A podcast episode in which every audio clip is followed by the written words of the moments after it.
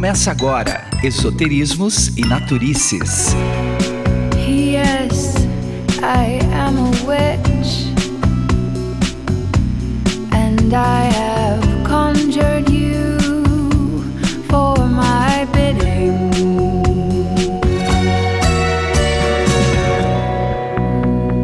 E começa agora o nosso segundo episódio, ainda sobre a nossa série Alimentação.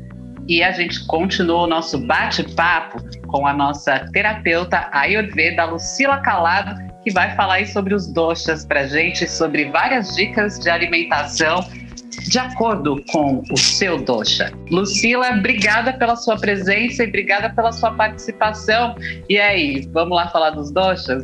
Ah, eu que fico feliz. Obrigada mesmo de poder participar mais uma vez aqui com vocês. Estou adorando essas conversas, muito bom. E nós é que agradecemos a sua participação, Lucila. Muito obrigada por estar aqui mais uma vez. Só para dar uma introdução aqui nesse segundo episódio, a gente teve já um primeiro episódio sobre a Ayurveda, onde a gente passou um panorama geral sobre o que é a Ayurveda. Encerramos falando dos doshas. Os doshas são Vata, Pitta e Kapha. Eu vou dar um, um resumão aqui para quem não escutou o episódio anterior. Doshas, segundo a Ayurveda, são três grupos, onde cada pessoa se encaixa de acordo com as características físicas e psicológicas, ou simplesmente os biotipos. Vata é composto de ar e éter. O resultado disso são indivíduos longilíneos e magros. Eles não têm músculos definidos, podem ter problemas nas articulações, já que não tem uma boa lubrificação entre elas. São pessoas distraídas, extremamente criativas, que têm uma imaginação fértil, mas apesar disso, elas têm dificuldade em concluir os seus projetos, porque uma ideia atropela a outra. Quando o dosha está em desarmonia, a distração pode ser excessiva e causar alguns prejuízos. Os vatas também enfrentam problemas com o intestino preso e dores nas articulações. Aí nós temos um segundo dosha que é o pita. Os pitas são identificados com o elemento fogo, são pessoas falantes, ágeis, que não gostam de ser contrariadas. Elas têm uns músculos mais definidos, são assim mais cheinhas do que os vatas, podem ter os olhos claros, numa maioria, as veias das mãos bem aparentes e a pele mais para oleosa. Os pitas têm um caráter empreendedor e fazem as coisas acontecerem. Quando estão em desarmonia, têm a tendência a ficar mais nervosas e se irritam facilmente. Podem ser também muito inquietos. E o terceiro dosha é o kapha, que é proveniente da união entre a água e a terra. A personalidade Kapha apresenta uma estrutura física mais arredondada ou mais cheinha, desde as extremidades, como os ombros até os olhos, e costuma reter líquidos no organismo tendem a ser pessoas mais pesadas, mais vagarosas, os cabelos são mais grossos e crespos, enquanto a pele é branquinha e oleosa. Têm uma boa memória e, apesar de não serem tão ágeis, concluem as tarefas que fazem com excelentes resultados. Quando esse doce está em desarmonia, os cafas se tornam pessoas preguiçosas e costumam adiar todas as obrigações. Mas, Lucila, eu ouvi falar também que as pessoas podem ter mais de um dosha. Seria mais ou menos como um signo, onde a pessoa tem um signo predominante e tem um ascendente, uma lua, que também regem um pouco da personalidade da pessoa. Como que é essa questão entre a pessoa ter um ou mais doshas? Dificilmente a gente é um, um só. Então a gente muitas vezes tem um pouquinho de um e um pouquinho do outro. E como você diz, em determinado momento da nossa vida, da fases da nossa vida, né, na adolescência, na maturidade, na, na, na terceira idade ou na melhor idade, né, a gente vai caminhando. Então, vamos supor assim: você nasceu é, vata. Provavelmente no seu caminhar da sua, na sua longa vida, você vai adquirindo um pouco mais do pita, porque assim é, é o movimento da ascensão e descendência do ser humano. Então, a tendência da, pessoa mediana ou mais idosa é diminuindo o ritmo, andando mais devagar, porque aí já vai entrando na 70 anos, vamos supor, como se fosse um idoso. Então, dificilmente você vai achar um idoso mega acelerado, muito difícil. Então já é o natural. A gente vê isso nos nossos animaizinhos, você vê isso nas plantas. Toda planta tem um ciclo de crescimento, exuberância e depois ela diminui e vai se findando e acaba o ciclo dela. Então a gente tem essas variáveis. Então tem momentos que você tá vata, mas você tá pita também. Tem momentos que o, o pita ele tá vata, então ele, ele sofre a influência do, do elemento ar e éter. Então, às vezes, ele sofre a influência da água e da terra. Então, nós somos, como eu falei para você, nós somos impermanentes. Né? A gente está em movimento o tempo todo. E as nossas emoções, aquilo que nós comemos, né? principalmente as pessoas que não têm muita consciência na alimentação, acabam influenciando os nossos doxas, muitas vezes por alimentação inadequada, talvez por não conhecimento ou não acesso, por situações emocionais, psicológicas que a gente passa, dificuldades na família, no trabalho, no emprego, mas nós temos aquele predominante. Então, eles vão oscilando de acordo com o momento. E aí, onde entra meditação, onde entra massagem, onde entra a orientação sobre o que comer nesse momento que eu estou tão fora do meu centro que, que eu posso fazer para me sentir melhor? Então, aí a Ayurveda entra com as terapias todas naturais, porque não tem nada que não seja natural na Ayurveda. Quando o Raul Seixas fala que ele é uma metamorfose ambulante, faz todo mas é, sentido, é, então, mas né? É, é isso mesmo, total, é isso mesmo. Legal, Lucila. Agora a gente só para a gente fechar, assim, o que eu, o que eu entendo aqui dessa conversa é que independente da dieta, a ideia é ter uma alimentação natural e fresca, né? Sim, o máximo que você puder. E aí, de acordo com o diagnóstico da terapia Ayurveda, vem uma, uma dieta específica. Mas, assim, para quem não teve a oportunidade de ir num terapeuta Ayurveda e quer, de alguma forma, melhorar o estilo de vida, a dica que você dá é basicamente coma verduras, legumes e frutas e coisas frescas, tem alguma, alguma dica assim para dar? É, isso, é, Nath, não seria nem ser só da Ayurveda, né? Eu acho que é uma, é uma questão de, de consciência, de autoconsciência, de responsabilidade sobre si mesma, né? Sobre o nosso corpo, que é um instrumento de manifestação do nosso espírito. Então, se a pessoa não tem a, alguma orientação da Ayurveda, mas ela, ela sabe dentro dela lá no fundinho, no fundinho, porque a nossa alma fala para gente, é que às vezes a gente não ouve, porque a nossa mente está tão com tantos ruídos e tantos barulhos e tantas interferências internas e externas que a gente não ouve. Mas se a gente silenciar, tentar fazer meditação, tentar se conectar um pouco com a natureza, com a natureza das plantas e com a nossa natureza, a gente vai ouvir esse chamado que diz: não coma isso. Só que é, é tipo assim, não, só vou comer uma coxinha agora, tá? Que eu tô morrendo de fome. Não... E aí a, pessoa come aquilo e fala assim: comi de novo, não tinha que ter comido, sabe? Então, assim, é, é disciplina. A gente precisa de disciplina. Sem disciplina, a gente não vai para poucos lugares, tá? Não digo lugar nenhum porque não é tão radical assim, mas a gente precisaria de uma disciplina. Tem assim umas dicas que eu acho que serve para todo mundo, né, para a gente manter um certo equilíbrio. Então a gente sempre fala assim: dormir normalmente é o sono mais reparador é entre 10 horas da noite e 6 horas da manhã. Muita gente não consegue fazer isso, né? Eu não vou nem entrar nesse mérito. Eu fazer exercícios regulares, né? De preferência ao ar livre. Quem gosta de academia está tudo certo, mas movimentar o corpo é fundamental. Né? Isso independente de cada doxa, de você fazer é, as refeições em horários mais ou menos equilibrados, de preferência perto do meio-dia, porque assim a energia do sol, ela tem uma força muito grande. E essa energia do sol, ela é mais intensa ao meio-dia. E ao meio-dia é onde o processo digestório se faz da melhor forma possível e o seu corpo absorve os nutrientes necessários da melhor forma possível.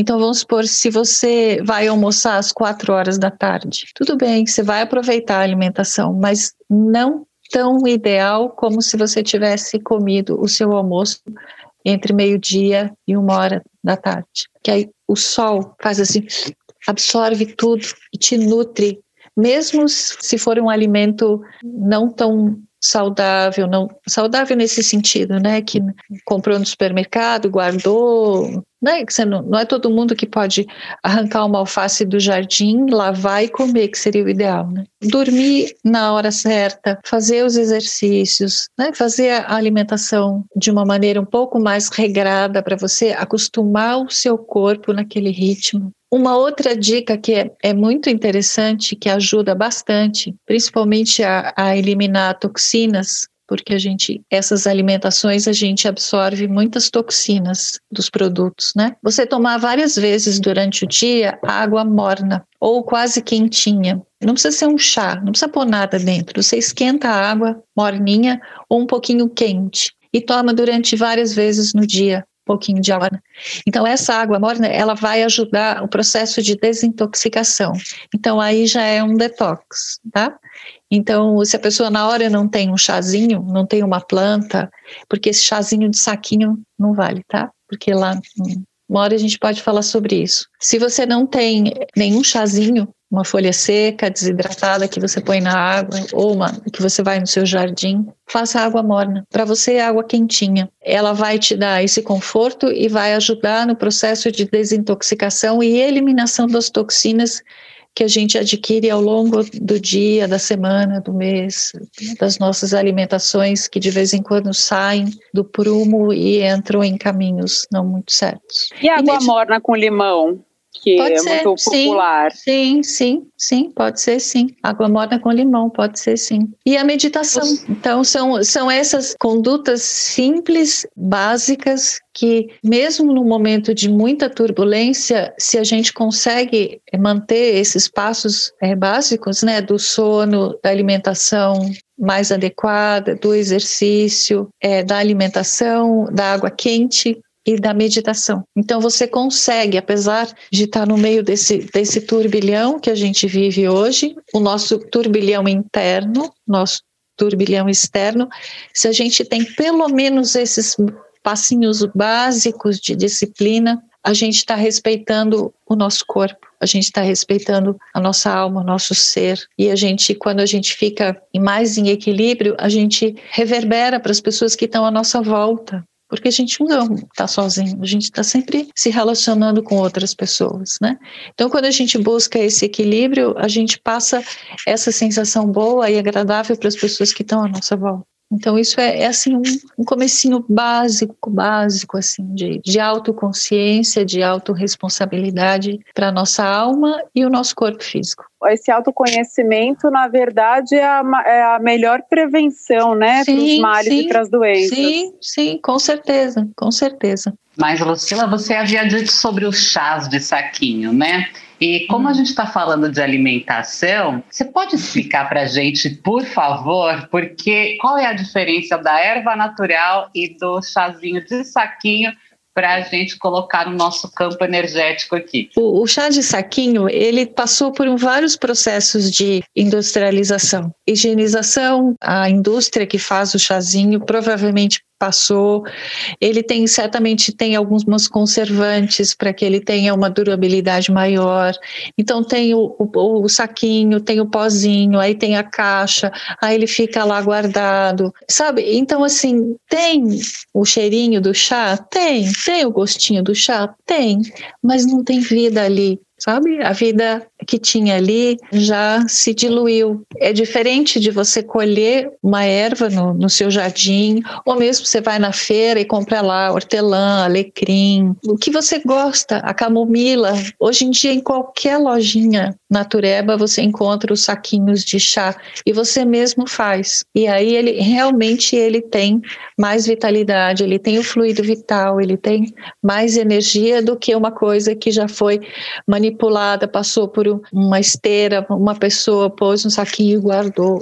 É assim, gente. Hoje a, a, tendência é a praticidade, né? Tudo que é mais prático e gasta menos tempo e facilita a nossa vida, as pessoas acabam buscando esse caminho. Tem gente que realmente não tem tempo de fazer coisa diferente. Então, assim, quando a gente entra nesse caminho da Ayurveda, a gente volta no tempo, a gente volta nas nossas origens, porque na Ayurveda não tem nada de saquinho, tá? Então você tem que ir lá interagir com as ervas, conversar com elas, se possível, nesse sentido da, de agradecer aquela erva, de ter aquela conexão, porque é um ser, é uma planta, não é porque ela é verdinha que ela não é um ser, ela é um ser. Então, quando você tem essa consciência da planta e você colhe, você pede licença para ela, você agradece o, os benefícios que ela traz para você, e quando você entra com aquele chazinho dentro de você, todo esse processo é muito mais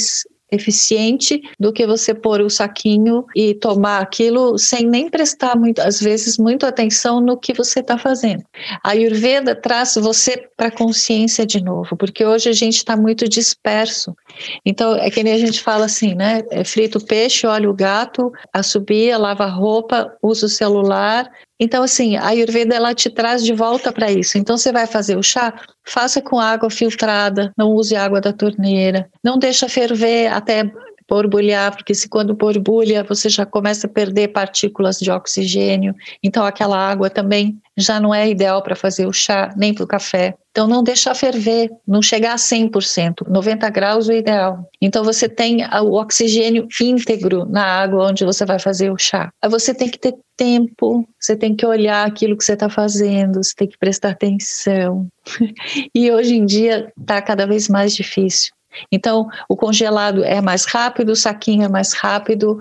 Então, assim, são escolhas que a gente faz, tá? São consciências, são momentos, cada um escolhe. Lucila, maravilhoso, porque esse ponto que você tocou, principalmente essa questão do, do respeito às plantas, que são seres vivos, que além de ser, serem seres vivos em muitas vertentes, a gente estuda e aprende que elas têm uma egrégora que estão ali, sim, que trabalham sim. com elas, né? Então, o fato de, por exemplo, hoje em dia tem muita gente que tem hortas em casa, eu principalmente sou uma horta aqui no meio da cidade, para justamente colher a princípio sem agrotóxicos e a princípio sem desperdício. E aí depois, quando eu uhum. comecei a entender um pouquinho sobre a energia dessas plantas, a gente tem até uns horários certos para a gente poder fazer a colheita, porque tem horas Sim. que a planta está dormindo, uhum. né? E a Ayurveda tem alguma coisa assim, porque às vezes eu tenho um costume de colher um alimento, por exemplo, eu vou colher a salsinha, por exemplo, para eu colocar na minha comida aqui em casa. Aí eu vou lá, peço licença,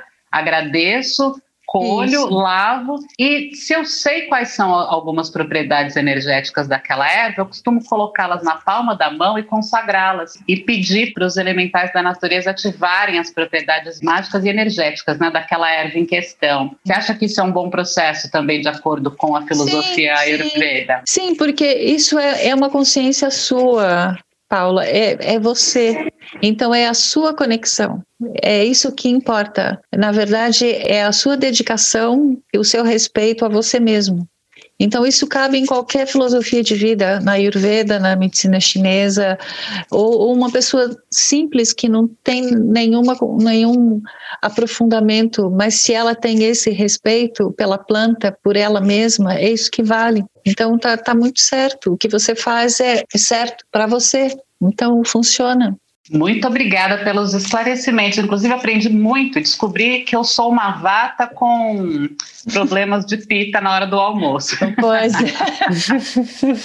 Deixa eu fazer uma observação aqui em relação a essa parte dos chazinhos, das fitos e dessa coisa toda. Recentemente eu fiz um curso de fito com a doutora Zenaide e a gente discutiu super isso também do chá do saquinho, essa coisa toda. Em termos gerais, acho que ninguém é favorável ao chá do saquinho. Por dois pontos que surgiu a discussão lá durante o curso curso. O primeiro ponto foi o seguinte: quando você colhe uma erva qualquer, ela tem a energia dela viva presente ali. Tá, daí você vai lá seca uma erva para você fazer uma defumação, você seca para você fazer um chazinho seu, porque tem ervas que, que os princípios ativos estão mais disponíveis quando elas estão verdes, outros quando estão seca, outras na raiz, outro no caule, uhum. outro na casca. Então é um, um, metabolismo individual de cada planta. Da mesma forma que a gente estava falando de cada um com o seu metabolismo interno, o seu processo, cada tipo de folha, planta e sua estrutura também tem um procedimento, né? E aí ela trouxe uma questão mais ou menos assim: ó, uma folha seca seca, ela preserva, cientificamente falando, ela é doutora no assunto, um ano, até um ano,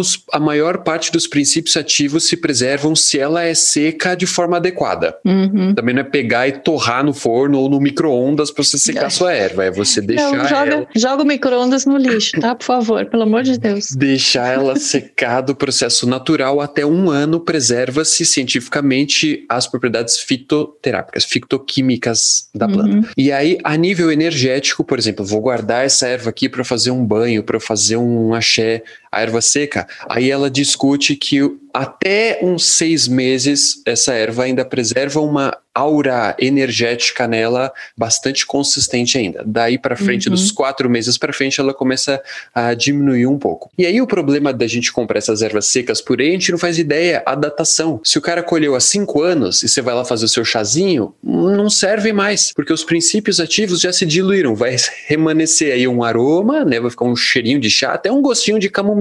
Uhum. Princípio ativo, o potencial fitoenergético, fitoquímico e propriedades químicas eletromagnéticas já não vão ter mais esse potencial todo.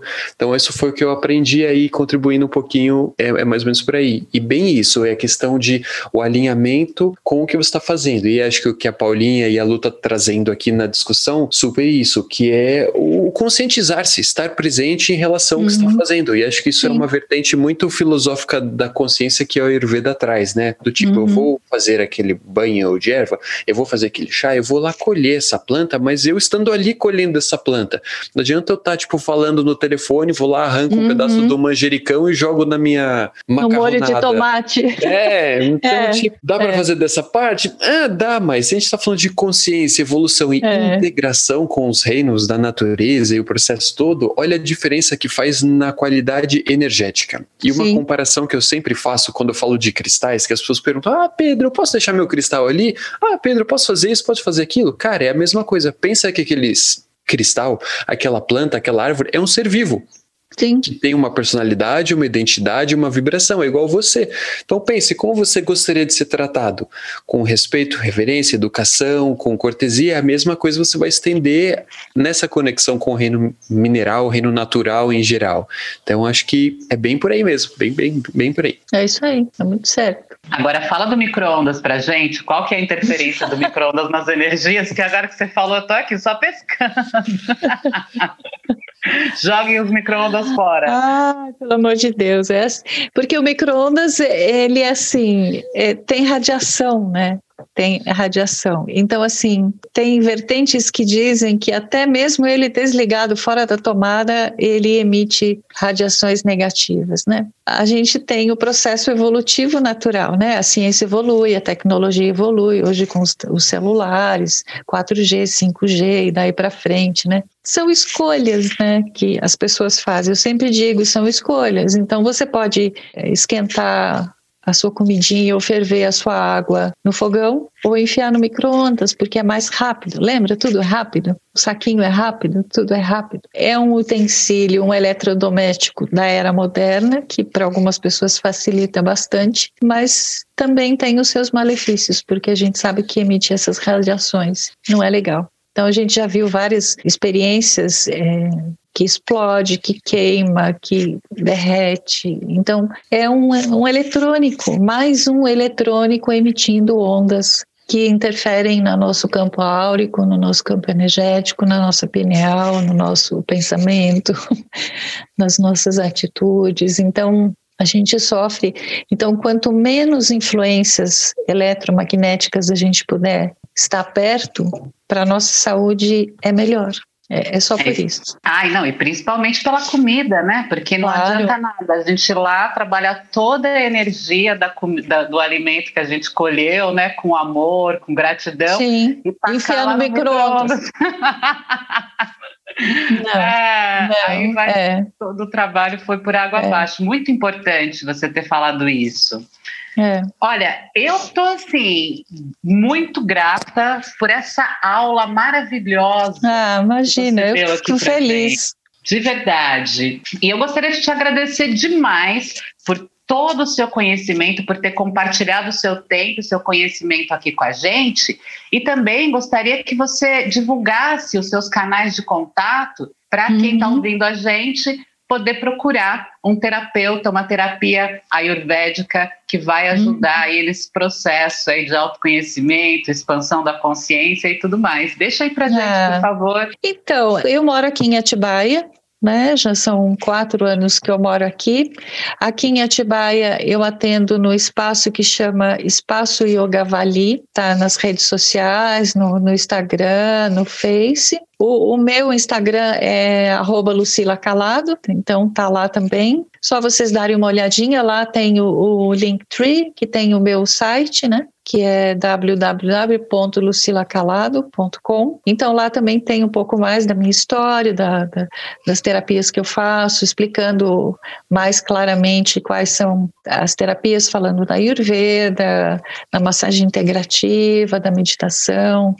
Então lá fala um pouquinho mais desse, desse trabalho. E estou aqui em Atibaia, então quem tiver por perto, tiver na, na região de Atibaia, estou à disposição. Então, precisarem de mais alguma coisa, mais algum esclarecimento, estou à disposição. Fico feliz em poder colaborar, trazer esclarecimentos e favorecer que as pessoas tenham esse despertamento, né? Eu acho que é importante isso. É a nossa função, né? É o meu sacerdócio, né? Passar o que eu sei. Né, o que eu aprendi, então esse é o meu trabalho. Trabalho feito de uma maneira maravilhosa e que, nossa, traz muito esclarecimento para a gente, vai sempre dentro do, de acordo aí, né, com os nossos uhum. bate-papos da ah, importância da consciência. A gente que gostaria bom. de te agradecer imensamente pela participação de novo. Você é maravilhosa. Ai, Quando eu for para Atibaia. Ah, vem assim, vem assim. Bem assim, será um, será um prazer receber vocês aqui. Seria assim. Fico eu muito feliz e agradeço ao Pedro pela iniciativa de ter me chamado, né? Que é muito bacana. E a vocês todos, né? Estou à disposição. Obrigada. Muito viu? obrigada. Gratidão, Namastê. Priscila. Namastê. Bom, Nath, arrasou hoje, hein? A nossa convidada, você arrasou na pauta. Olha, estamos maravilhados aqui com todo esse aprendizado que foi proporcionado. Muito legal, Lucila, obrigada, viu? Acho que foi uma conversa que dá para entender muito bem a filosofia, com ótimas dicas de alimentação. Acho que a gente missão é, cumprida é, aqui. É uma pinceladinha, né? Porque realmente a Ayurveda é, é um caminho de, de vida, né? Ela Sim. é um estado de, de consciência, né? Como é o yoga, como é o tantra, eles são caminhos de vida, né? Então a Ayurveda também é um é um dos caminhos lindos que tem aí que a gente pode seguir. Bom, e por hoje a gente fica por aqui com essas duas aulas maravilhosas que a gente teve aqui sobre toda a filosofia ayurveda e todas essas dicas bacanas, né, de como que a Ayurveda integra o todo, integra o ser humano como um todo, né? E toda a importância da alimentação. Obrigada mais uma vez pela sua participação, Lucila, pela aula, pelo seu tempo. Obrigada, Nath, por, pelos questionamentos maravilhosos. Obrigada, Pedro, por todos os adendos aí que foram muito importantes, principalmente as questões das ervas e da energia e do campo energético delas e como a gente trabalhar. A gente trabalha bastante com banhos, né, e defumações e afins, é muito importante. É isso aí, gente. Muito obrigada. Eu adorei entender um pouco mais sobre esse universo da Ayurveda, que, que eu tanto ouço falar por aí, mas ainda tinha muitas dúvidas e acho que várias foram sanadas agora. Achei super interessante descobrir um pouquinho mais sobre o meu dosha e, consequentemente, um pouquinho mais sobre eu mesma, né? Então, acho que é isso. O autoconhecimento ele passa por diversas filosofias, diversos campos e é muito legal saber um pouquinho de cada. Maravilha. Eu gostaria de dizer tchau para todos, mas agradecer especialmente a Lu aqui que veio estar aqui com a gente nessa coisa todos. Não sei se vocês sabem ou não, mas a Lu, na verdade, é a minha tia, gente. Olha só que beleza. Quando eu tinha 14 anos, pela primeira vez eu fui fazer um curso curso, um experimento, uma vivência de Ayurveda com a Lu.